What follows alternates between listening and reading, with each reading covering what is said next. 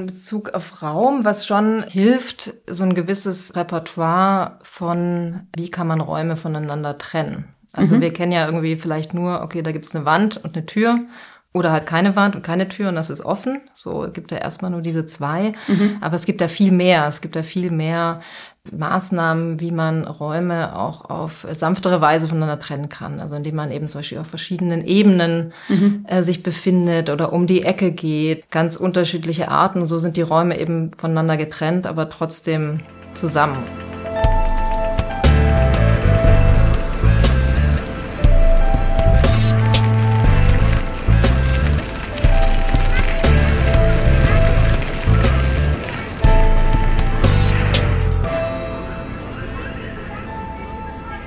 Herzlich willkommen zu Stadt, Raum, Frau.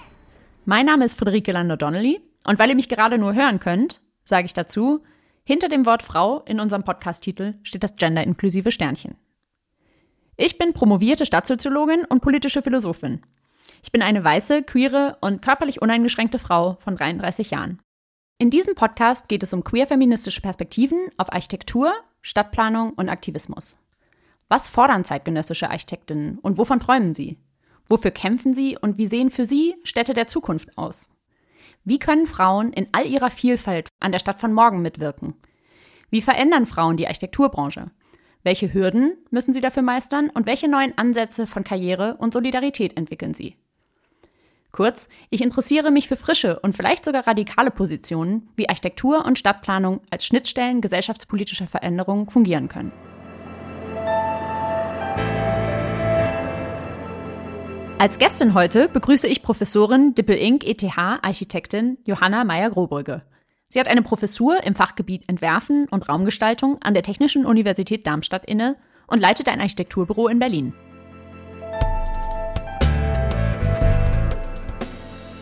Hallo Johanna, schön, dass du heute da bist. Ich würde mich erstmal dafür interessieren, wie du zur Architektur gekommen bist. Hast du dich dafür schon als Kind interessiert oder wann hast du diesen Weg eingeschlagen?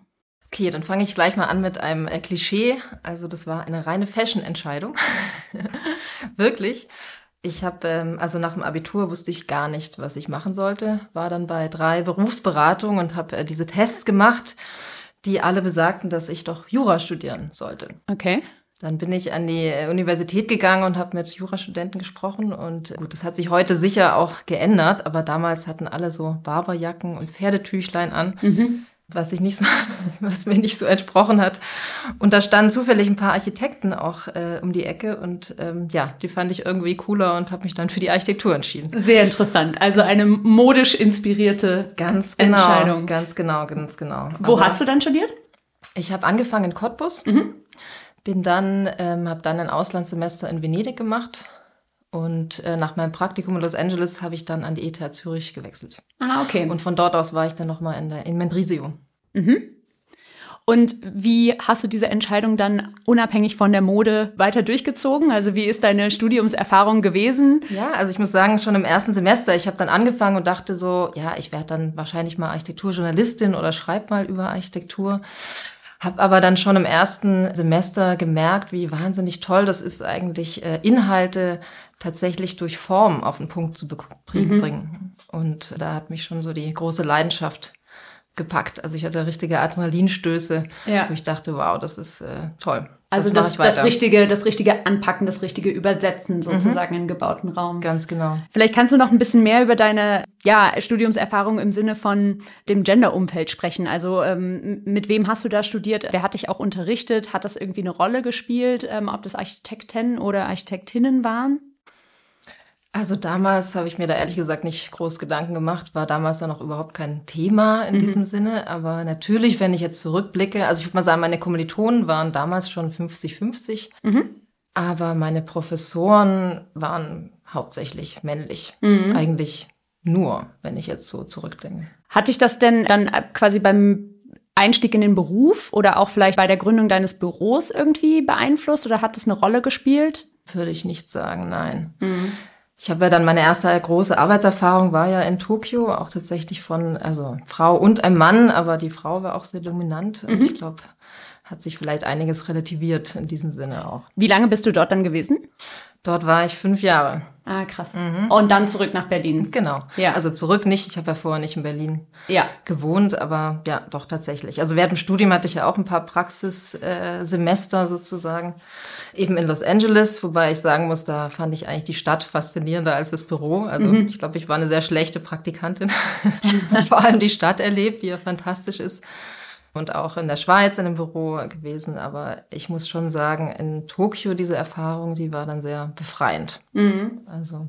Erzähl uns doch vielleicht ein bisschen was über diese japanischen Einflüsse. Also inwiefern hat sich da vielleicht auch eine andere Architektur, Kultur oder Verständnis von, wie Räume aussehen sollen, welche Funktionen Räume haben sollen, ähm, bei dir entwickelt?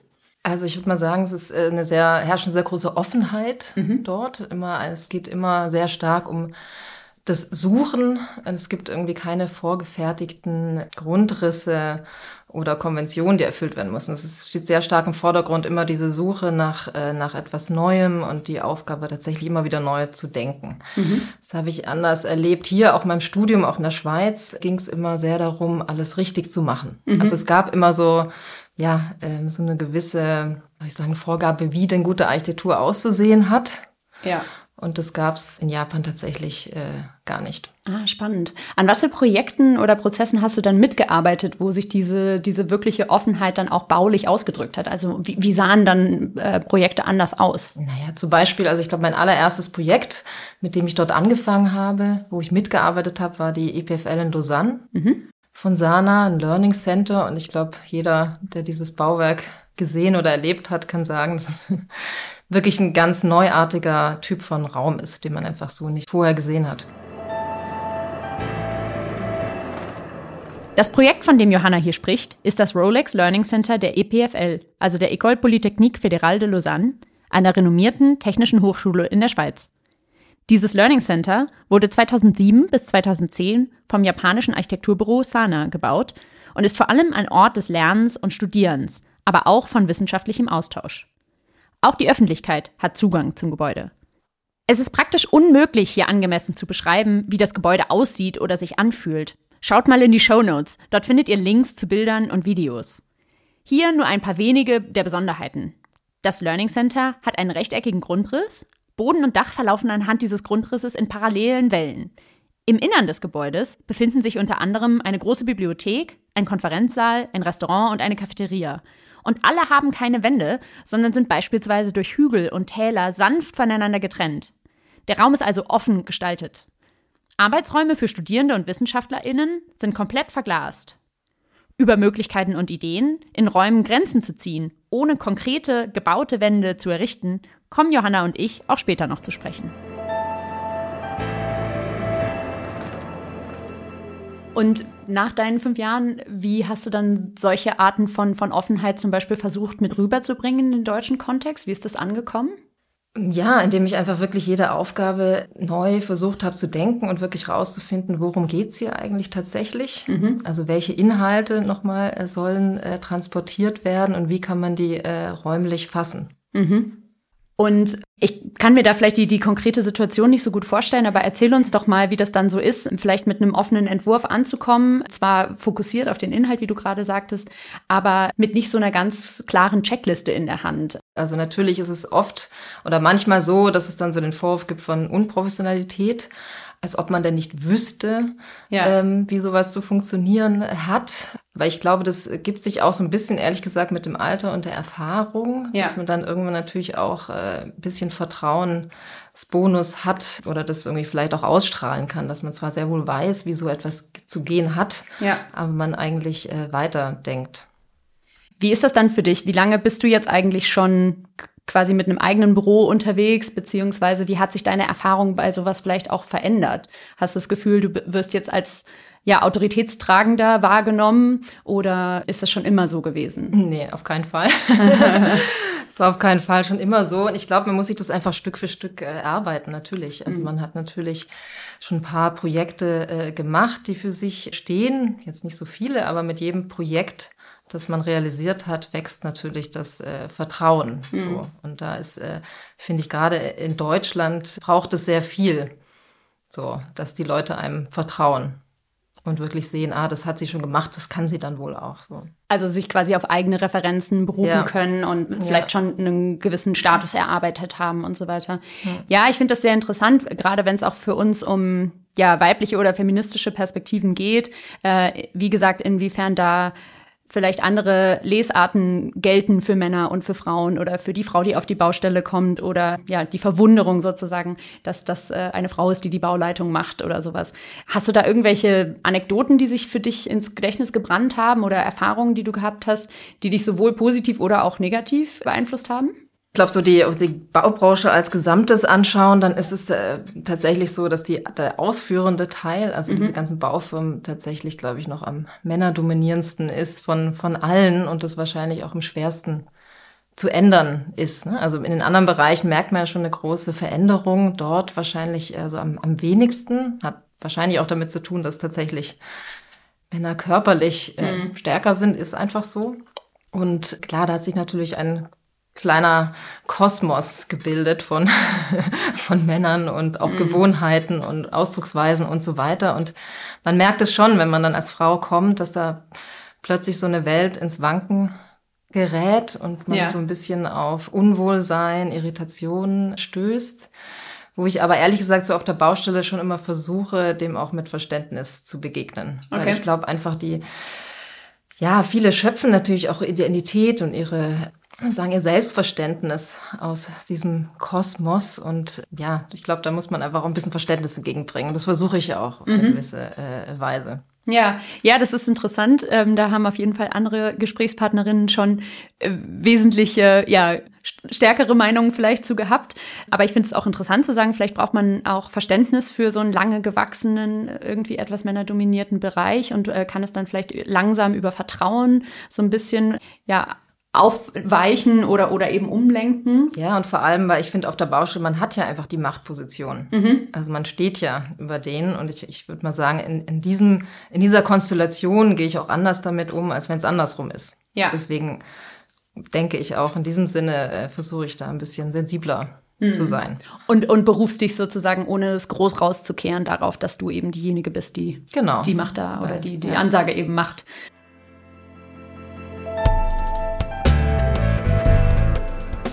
Ich würde jetzt vielleicht gerne noch mal ein bisschen auf diese ja größere Inspiration eingehen, ähm, die du auch aus Japan quasi angesprochen hast.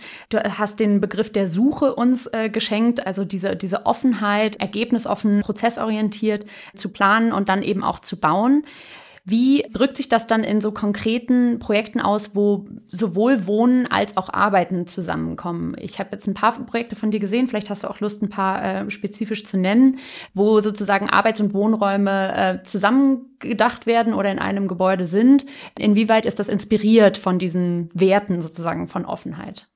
Ja, also ich glaube, die Grundrisse selber müssen einfach eine gewisse Offenheit gegenüber verschiedenen Lebensentwürfen mhm. ähm, bieten so, und Möglichkeiten geben, anstatt gewisse Lebensweisen vorzugeben. Ohne jetzt, äh, und das ist, glaube ich, wirklich auch die, die Kunst, ohne jetzt neutral zu sein. Mhm. Also wenn wir jetzt an Büro, an typische Büros, wenn man Büros plant, äh, gilt es ja eigentlich nur darum, welches Raster wendet man jetzt an. Dieses Raster wird dann irgendwie noch gekippt und auf die Fassade äh, angewendet und dann gibt's innen eigentlich nur nutzungsoffene, flexible Räume, die einfach jedes Mal neu ausgebaut werden und dann wird alles wieder weggeschmissen und die neue Welt wird dort eingebaut.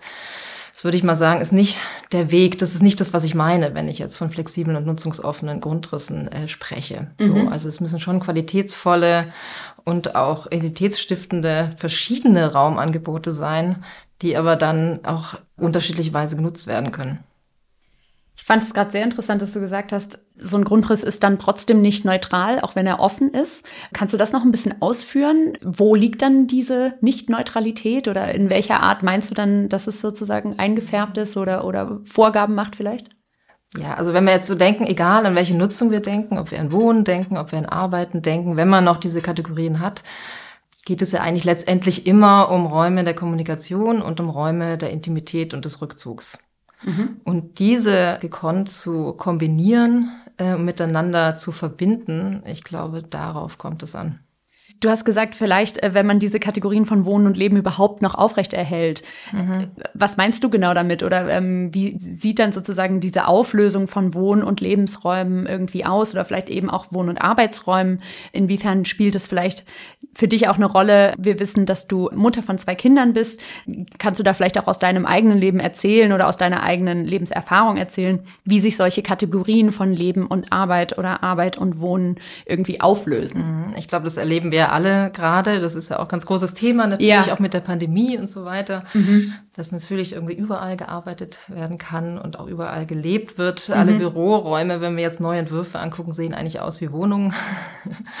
und, und umgekehrt, die Wohnungen lösen sich sozusagen auf, um auch Arbeiten zu ermöglichen. Mhm. Also ich glaube, diese, ja, das erleben wir gerade alle, dass wir eigentlich so ein bisschen auf der Suche sind, was denn eigentlich erstens diese Tätigkeiten tatsächlich letztendlich noch auszeichnet, ja. wie sie sich unterscheiden und natürlich auch ähm, ja nochmal also verschiedene Entwürfe auch im Leben möglich machen. Also man auch auch bei mir natürlich. Ich bin mhm. natürlich irgendwie immer mache natürlich immer beides so ein bisschen. Siehst du denn irgendwo auch Gefahren in dieser äh, Auflösung von quasi Funktionen von Räumen? Also wenn wir überall arbeiten können, wo können wir dann noch äh, ganz entspannt und ruhig wir selber sein? Mhm. Ja, klar, das ist natürlich, da machen sie natürlich viele Sorgen drüber, auch berechtigterweise, denke ich, genau. Es geht ja um diese Abgrenzung, wo grenze ich mich dann ab von der Arbeit, aber ich glaube, das müssen wir einfach lernen. Mhm. Also das kann vielleicht nicht mehr unbedingt nur von Räumen abhängen, sondern auch von ja. anderen äh, Dingen, beziehungsweise einfach lernen, ja, Räume können unterschiedlich genutzt werden. Gerade was ich meinte, wenn auch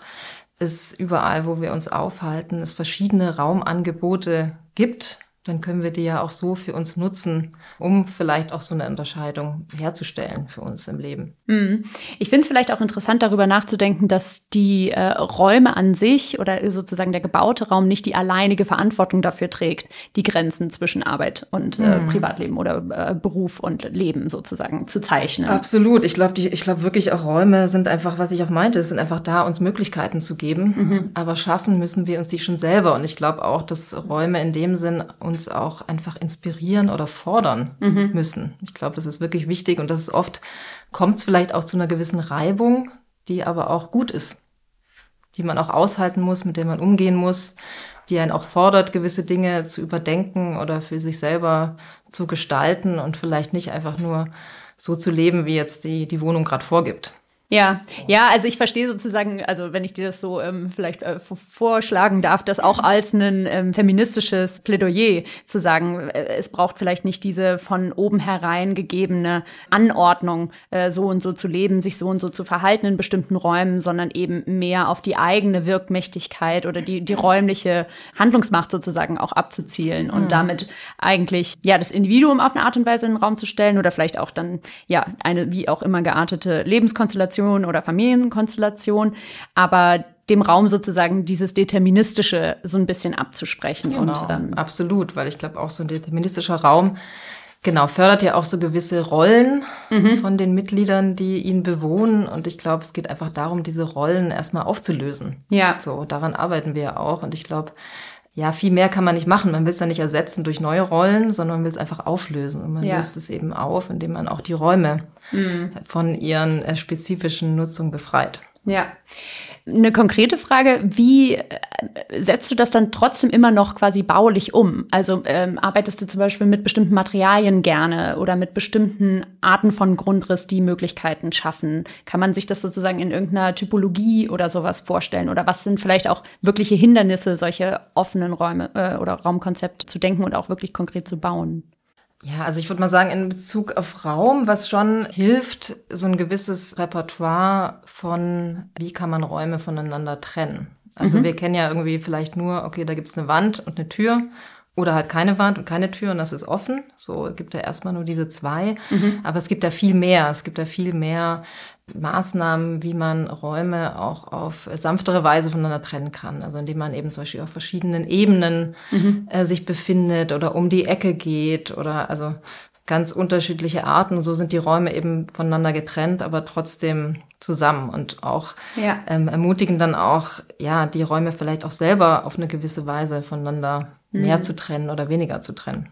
Und hast du auch irgendwie Einblicke, wie solche neueren Lebensräume oder dann zum Beispiel solche, solche Ansätze von etwas getrennt, aber auch offen und zusammen offen quasi ankommen dann bei Wohnenden oder in Büros? Also wie ist es sozusagen auf der Empfängerinnenseite in, in deinen Räumen zu leben und zu arbeiten? Ganz unterschiedlich, aber meistens positiv. Mhm. Also ist natürlich auch immer so ein Gegen, man entwickelt es ja immer gemeinsam. Man hat ja irgendwie einen Bauherrn auf der anderen Seite. Es ist ja nicht nur so, dass man ihm das fertige Haus vorsetzt, sondern mhm. natürlich steht im Prozess bevor, wo man das eben gemeinsam vorschlägt, entwickelt, den vielleicht auch ranführt, natürlich auch gewisse Dinge berücksichtigt und natürlich kommen auch gewisse Bauherren zu einem, weil sie das vielleicht inzwischen auch schon ja. äh, äh erwarten. So. Also so eine gegenseitiges mhm. Verständnis vielleicht oder auch mhm. eine, eine, Anziehung auf eine Art und Weise, ähm, was gemeinsam machen zu wollen. Oder eine gegenseitige Offenheit eben auch. Ähm, ich finde, das ist ein ganz wichtiges Stichwort heute. Ja, mich würde vielleicht noch mal so diese Work-Life-Space, Work-Life-Balance-Thematik interessieren. Ich finde es total wichtig, Wert darauf zu legen oder zu betonen, dass Räume extrem viele Funktionen haben und vielleicht auch viel mehr Funktionen haben, als wir ihnen manchmal offiziell zuschreiben. Also man kann in den Räumen, die wir vorfinden, viel mehr Dinge tun, als die, die wir dann oft so ein bisschen plakativ sozusagen darin tun. Wie aktivierst du sozusagen dieses flexible Raumverständnis oder wie drückt sich das nochmal irgendwie auch aus in deinem eigenen Alltag sozusagen zwischen, wie gesagt, Arbeit und Privatleben ähm, zu unterscheiden oder ähm, machst du auch Gebrauch davon, selber flexibel zu arbeiten, flexibel zu leben, alles so ein bisschen miteinander zu kombinieren? Hm, ja, klar. Also ich kann ja als Beispiel unsere Wohnung, wo wir wohnen, mhm. nehmen vielleicht tatsächlich. Das ist wirklich ein sehr, eigentlich ein ganz offener Raum, komplett offen. Als dann die Kinder kamen, haben wir eben angefangen, einen, dachten wir, okay, jetzt müssen wir vielleicht einen Raum abtrennen, hatten dann erstmal so die Vision, das ist dann das Kinderzimmer, da können mhm. ja die Kinder rein, dann ist das Spielzeug auch mal versorgt und nicht überall. Hat sich dann mehrmals gewandelt. Jetzt ist es so, dass, genau, dann war es irgendwie unser Schlafzimmer, dann dachten wir, nee, nee, andersrum, wir brauchen Raum, um zurückzuziehen, jetzt ist es irgendwie Arbeitszimmer, also je nach äh, Bedarf kann das eben auch immer wieder neu verhandelt werden. Und ich glaube, ja. so sehe ich das auch. Also wir sind jetzt irgendwie, wir leben zu viert zusammen und es ist einfach ein ständiges Verhandeln. Jeden ja, Tag neu. Und so, äh, so sehe ich das auch ins Wohnen. Und es gibt einem einfach auch, was ich meinte, wirklich die Freiheit. Es gibt vier Individuen die auch ihre Rollen vielleicht auch immer wieder äh, wechseln und und ähm, ist, wie, wie gesagt immer wieder neu verhandelt äh, werden muss und ja dadurch auch wirklich gut funktioniert, würde ich mal sagen, weil sich niemand eingeengt fühlt in bestimmten Kategorien. Das finde ich total interessant und es ähm, äh, ist tatsächlich auch nahe an, an meinen Forschungsinteressen oder an meinem Verständnis von Raum, eben diese, diese Aushandlung von verschiedenen Positionen. Finde es auch super, wenn das äh, bei Vierjährigen auch schon anfängt. ähm, ja. Aber auch die gewinnen meistens, muss ich sagen.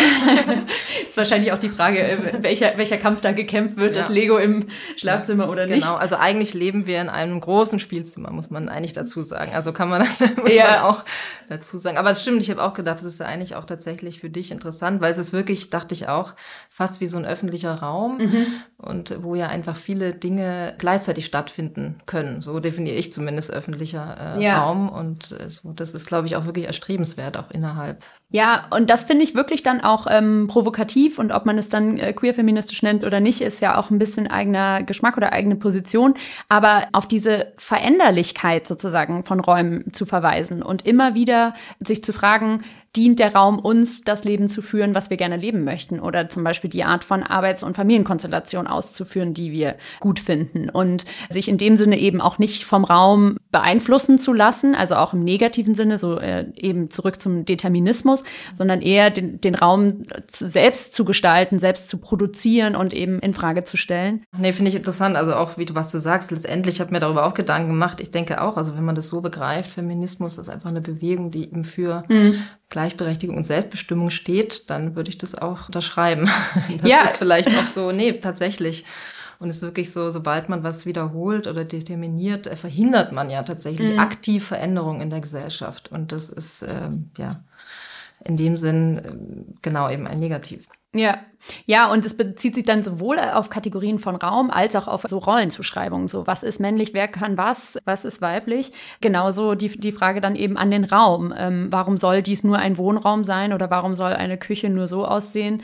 Und, mhm. ähm, ja, und warum sollen die Eltern im Elternschlafzimmer schlafen und die Kinder im Kinderschlafzimmer? Genau. Also so. Und natürlich könnte man sagen, gut, in den jetzigen Grundrissen, die sind ja auch so keine Ahnung, immer noch aus der Moderne extrem funktional mhm. gedacht, mhm. hat ja auch seine Berechtigung gehabt, aber damit kämpfen wir immer noch, mhm. das aufzulösen, weil es einfach sozusagen der kleinste gemeinsame Nenner war und für die Masse ne, sozusagen, das war ja auch die Intention, mhm. das zu ermöglichen, aber damit kämpfen wir tatsächlich, weil es einfach äh, ja. ja keine anderen Lebensentwürfe zulässt und sich das so stark äh, eingebrannt hat. Und es mhm. geht da nicht tatsächlich, man, natürlich könnte man innerhalb dieser Wohnung die Rollen ändern, könnte ja genauso der Mann in der Küche stehen und so weiter. Aber darum geht's da nicht. Es geht da einfach um grundsätzlich solche Rollen zu genau. vermeiden. Und diese, diese Verkehrung sozusagen von, von Rollenbildern oder auch von, von Raumfunktionen ist ja dann auch nicht so wahnsinnig spannend, sondern eigentlich ist interessanter oder vielleicht auch transgressiver, das ist ja auch ein bisschen unsere Stoßrichtung hier, zu sagen, der Raum ist eher ja, ein Aushandlungsfeld und ähm, nicht vorgegeben und nicht auf eine Nutzung sozusagen nur, nur ausgerichtet und ist in dem Sinne einfach auch was, was allen viel mehr gehört. Also ja, da sind wir so ein bisschen zurück bei diesem äh, Stichpunkt der, der Öffentlichkeit. Wir haben eine spätere Folge mit Julia Heinemann zum Thema Architektur und Gefühle und sprechen viel darüber, inwiefern ja bestimmte Räume Werte oder eben auch ähm, Emotionen, Gefühle hervorrufen können und andere Räume sich vielleicht anders anfühlen oder dass sich natürlich verschiedene Räume auch für verschiedene Subjekte unterschiedlich anfühlen, also Kinder oder Menschen mit äh, körperlicher Einschränkung und so weiter. Beeinflusst dich das im weitesten Sinne in deiner Arbeit? Also die Frage von, wie fühlt sich ein Raum an? Wie möchte ich, dass sich Leute in diesem Raum fühlen? Ja, also ich muss sagen, es spielt jetzt keine Rolle im Sinn, wenn ich einen Entwurf beginne, aber natürlich stelle ich mir diese Frage. Ist natürlich sehr, sehr schwer. Also fällt mir auch nicht so einfach, das vorherzusehen. Ich versuche das immer eher so, wenn, also in existierenden Räumen so nachzufühlen tatsächlich. Und wenn ich mhm. jetzt sagen könnte, wie möchte ich, dass sie sich fühlen, ich glaube schon, dass es auch wichtig ist, sich ja eher angeregt zu werden von einem Raum, inspiriert zu werden, wovon ich auch gesprochen habe, von so einer gewissen äh Reibung. Ich glaube, das ist ganz wichtig. Mhm. Ja, das finde ich auch interessant, dass diese Reibung oder eine bestimmte Art von Konflikt, also äh, nicht gewaltsam, sondern eben irgendwie demokratisch gesetzt und, und sozusagen äh, im Konsens aller, dass das auch eine Art von ja Kraft hat, äh, dann einen Raum überhaupt erst hervorzurufen. Also vielleicht wird ein Raum dann erst zum Spielzimmer oder er wird erst zum Arbeitszimmer oder zum Yogazimmer oder was auch immer, in dem sich darin alle beteiligen. Und in der Hinsicht ist natürlich auch die Position der Architektin etwas anders gelagert, nämlich nicht so als die Hand, die aus dem Himmel sozusagen nach unten kommt und mit dem Stift zeichnet und dann das äh, Gebäude da sozusagen hinplatziert, sondern äh, ja, vielleicht auch auf eine Art und Weise etwas äh, zurückgenommener eine Rolle spielt. Ja klar, man muss natürlich eigentlich als, also man soll ja eigentlich so Rahmen setzen. So mhm. sehe ich das immer. Man setzt eigentlich so offene mhm. Rahmen, die eben dann gefüllt werden oder benutzt werden können. Aber nochmal, einfach keine neutralen Rahmen. Mhm. Es ist irgendwie wichtig, es ist ja schon auch von, wird ja schon auch von einem erwartet, dass man ja die, sage ich mal, seine Expertise als Architekt mit einbringt und das kann die, glaube ich, wirklich sein, weil sonst einen offenen Rahmen kann ja eigentlich jeder setzen, mhm.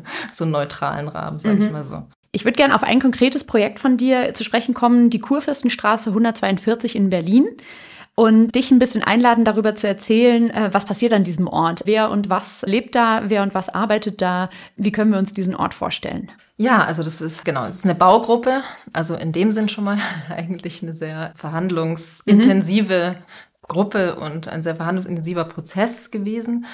Und ja, ich glaube tatsächlich über alles, was wir vorher gesprochen haben, ist dort tatsächlich umgesetzt. Also diese Offenheit innerhalb äh, der Wohnung. Also jeder hat sozusagen einen sehr großen Raum für Kommunikation und kleinere Räume für den Rückzug. Mhm. Darüber hinaus, also ist ja irgendwie wichtig, es geht da, also es geht da letztendlich darum, die Wohnung auch nicht mehr als kleinste Zelle einer vordefinierten Gemeinschaft zu verstehen, sondern sie eben zu öffnen und andere Konzepte zuzulassen und auch dazu zu ermutigen. Und das spielt sich ja nicht nur innerhalb der Wohnung ab, sondern natürlich auch zwischen Nachbarn. Mhm. Also in der Kurfürstenstraße ist es auch tatsächlich so, dass sich die Wohnungen ineinander verschränken, räumlich. Ah, ja. Mhm. Was man natürlich einerseits spürt und auch sieht und was auch zu ja, Konzepten führen kann, dass man auch Räume zwischen Einheiten teilen kann. Also man kann eigentlich sagen, die Einheiten sind nicht durch Wände getrennt, sondern durch mhm. Räume, was mhm. wirklich ein sehr großer Unterschied ist, wenn man ah, sich wow. das mal überlegt. Klar, ja. Und natürlich auch in Bezug auf den Stadtraum. Mhm. Also auch da gibt's eine Verschränkung mit dem Stadtraum. Und ich glaube, das ist mindestens genauso wichtig, als innerhalb der Wohnung diese Rollenzuweisung auf zu lösen und so eine gewisse Inspiration und Reibung zu erzeugen. Genauso geht es ja weiter mit Nachbarn und der Stadt. Mhm. Und ich habe da das Gefühl, dass es in der Kurvenstraße eigentlich ganz gut zusammengekommen ist. Für diejenigen, die sich in Berlin nicht so gut auskennen, die Kurfürstenstraße ist zwischen Bezirken angesetzt und auch ein interessantes Biotop sozusagen, ne? zwischen Wohnraum ähm, nicht so weit entfernt von ja, der großen Shoppingmeile und ähm, irgendwie dem KDW und solchen Dingen. Da sind Schulen in der Nähe, da sind äh, Sexarbeiterinnen in der Nähe. Und ja, vielleicht äh, kannst du noch ein, äh, ein, zwei Worte dazu sagen, wie sich sozusagen die Bewohnerinnen der Kurfürstenstraße da auch aktiv in den Kiez einbringen oder ob es okay ist, auf dem Gelände äh, abzuhängen, wenn man nicht dort wohnt oder wie sich vielleicht also Grenzen zwischen äh, privat und öffentlich auch leicht verschieben oder verhandeln lassen eben. Mhm. Gut, also unser, unser Instrument ist ja der, der Raum und die räumliche, die Form sozusagen, die wir dort erschaffen haben. Ja, der verschränkt sich tatsächlich, also wortwörtlich eigentlich mit dem Haus. Also es gibt Vor- und Rücksprünge erstmal. Mhm. Also das heißt eigentlich die, die Grenze des Hauses, die Grenze zwischen Haus und Stadtraum ist keine mhm. glatte gerade Wand, sondern eigentlich äh, ja. äh, äh, ne, etwas, was vor und zurück springt und auch Nischen schafft. Das ist die eine Sache und die andere Sache ist natürlich Transparenz. Also es ist ein sehr transparentes Haus, was man vielleicht auch erstmal an dieser Ecke nicht so erwartet und für Irritation äh, sorgt. Es ist ja auch etwas eigentlich, man will ja in seinem Wohnhaus erstmal sich abschotten und mhm. was ich meinte, diese kleinste Zelle, mein my home is my castle, da will yeah. ich privat und alleine sein und wenn man das eben öffnet, ist glaube ich auch so der erste Schritt, um auch dort ja einen gewissen Austausch mhm. zu ermöglichen. Da würde ich vielleicht noch mal drauf zurückkommen wollen, dass du gesagt hast, die Einheiten sind quasi nicht durch Wände begrenzt oder, oder abgetrennt, sondern durch Räume. Und Räume haben ja immer etwas mehrdimensionales, etwas Gelebtes und, und eben auch was ähm, Relationales, also nichts Statisches. Was passiert denn dann in diesen Räumen? Also sind das so Gemeinschaftszonen, so ähnlich wie im Studentinnenwohnheim, wo es so einen großen Partyraum gibt und alle ihr dreckiges Geschirr äh, ablagern? Oder? Ja, ganz genau so eben nicht.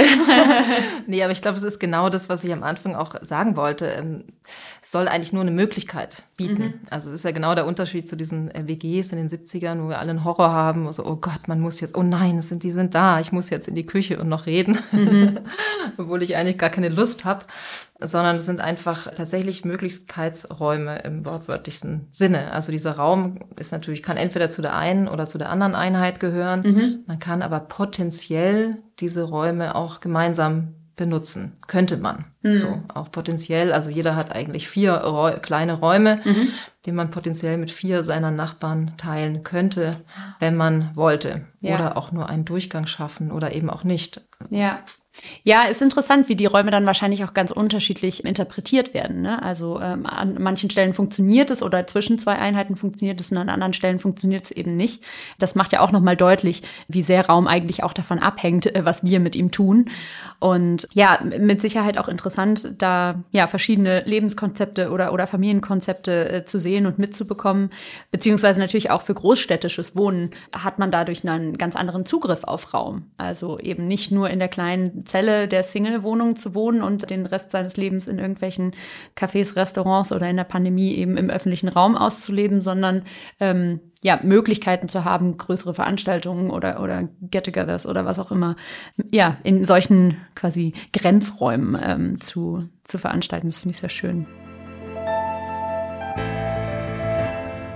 Ja, Johanna, vielen Dank für diese ganzen Ritte sozusagen durch Begriffe wie Wohnen und Leben, Arbeiten und Leben, vielleicht auch die Auflösung von Kategorien, die Frage nach Grenzziehung oder eben auch fließenden Grenzen, die sich räumlich und auch gedanklich irgendwie ausdrücken.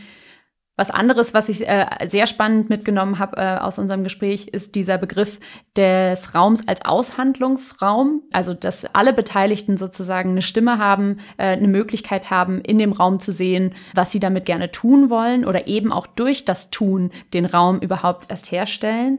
Und ein wichtiges Takeaway finde ich auch noch, dass du quasi dafür eingestanden bist oder uns aufgefordert hast, Räume als nicht neutral wahrzunehmen, sondern eher unter bestimmten Parametern, Räume, die uns uns fordern, die uns herausfordern und in dem Sinne wir uns nicht als passive sozusagen ähm, Agentinnen innerhalb von gesetzten Räumen verstehen, sondern eher ähm, den Spieß umdrehen und sagen, wir sind diejenigen, die den Raum zu dem machen, was er dann sein kann und ja, damit äh, extrem viele Möglichkeiten sozusagen aufmachen. Können sich räumlich ausdrücken, die können sich natürlich gedanklich, gefühlt im Zusammenleben ausdrücken äh, und dafür möchte ich dir erstmal Danke sagen.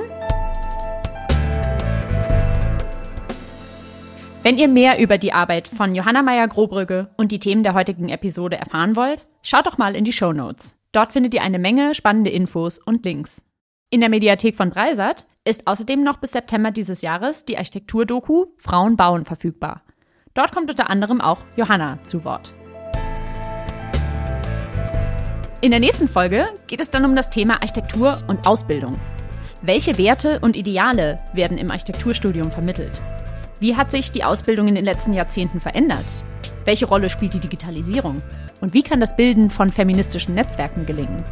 Diese Vielfalt der Wege, der, die zeichnet sich ja heute auch in unseren äh, ersten Wegen im, in diesem Bachelorstudium schon aus. Ich habe jetzt im dualen Studium Studierende sitzen, die in äh, kleinen Architekturbüros wettbewerbsorientiert arbeiten, die aber auch in der Bauverwaltung sitzen, die irgendwie in bei Projektentwicklern sitzen.